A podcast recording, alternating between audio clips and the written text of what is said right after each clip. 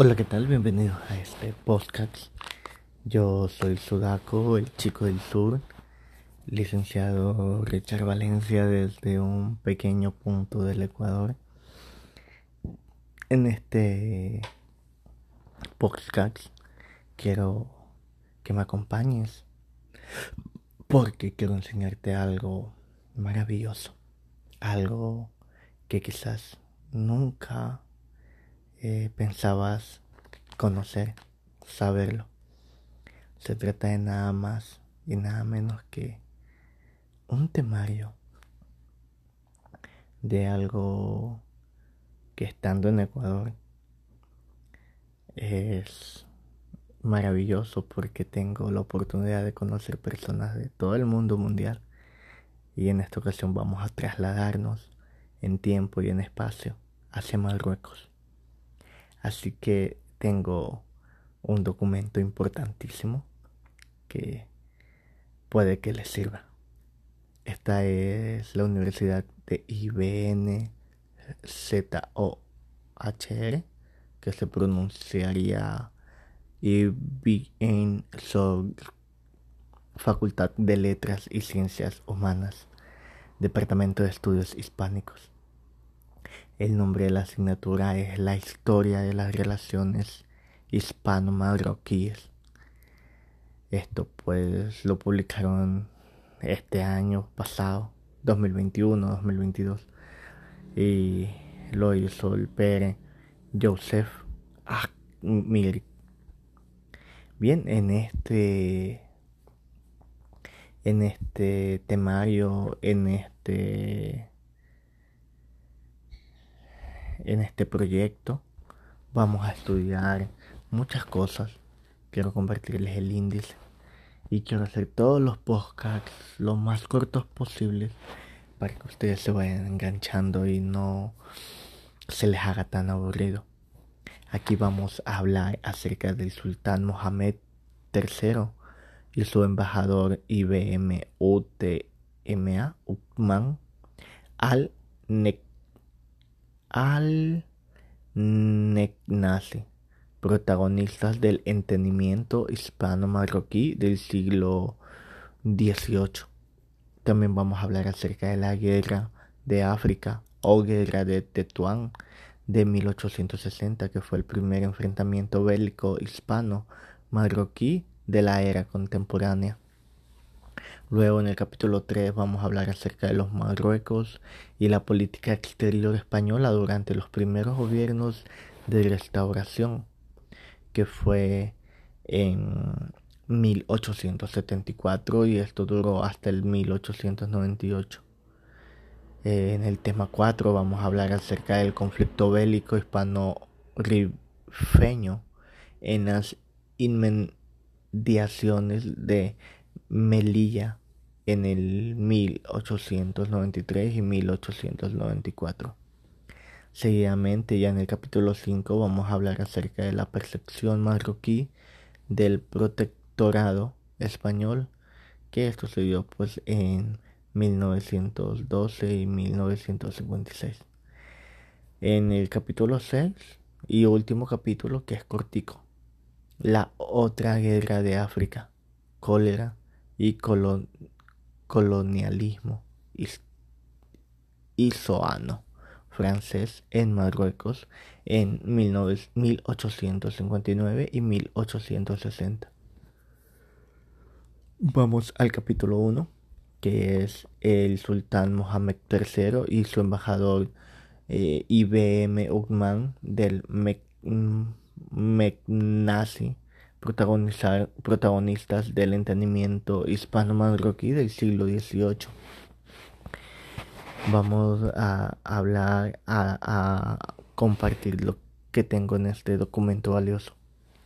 Después de siglos de enfrentamientos y hostilidades, las voluntades de los manorcas marroquí y español contribuyeron a un cambio muy importante en el rumbo de dichas relaciones en tiempos revueltos de dicho siglo. Así que se puede fácilmente reducir sus trabajos históricos que el sultán Mohamed III era en efecto el arquitecto del gran giro marcado por las relaciones hispano-marroquíes en la segunda mitad del siglo XVIII. Algunos historiadores han investigado profundamente en las diferentes fuentes marroquíes y españolas, subrayando el papel relevante de dicho sultán, cuyo proyecto político y diplomático puso fin a siglos de hostilidades entre Marruecos y sus vecinos ibéricos, al igual que las demás naciones. Consciente de la importancia de la paz y la amistad con España, Sidi Mohamed tuvo la iniciativa de ponerse en contacto con el rey Carlos III para llevar a cabo la mejoría de las relaciones entre ambos. Las negociaciones dieron lugar a la firma del Tratado de Paz y Comercio de 1767, que tuvo importantes impactos políticos y comerciales.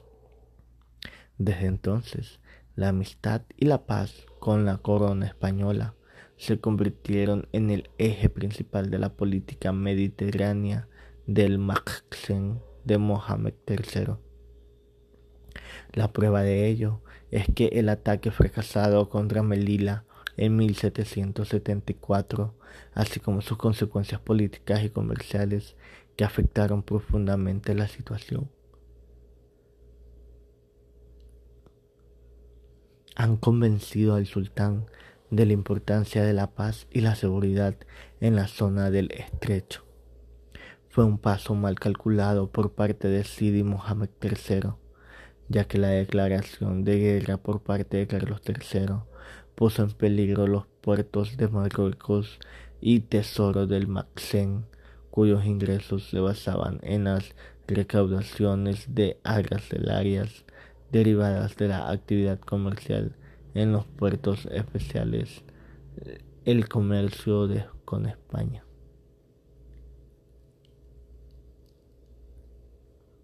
Consciente de la gravedad de la situación, Sidi Mohamed Ben Abdallah llevó grandes esfuerzos para ganar la confianza de Carlos III y su corte, tarea que cumplió con gran éxito su embajador Mohamed Ibn tan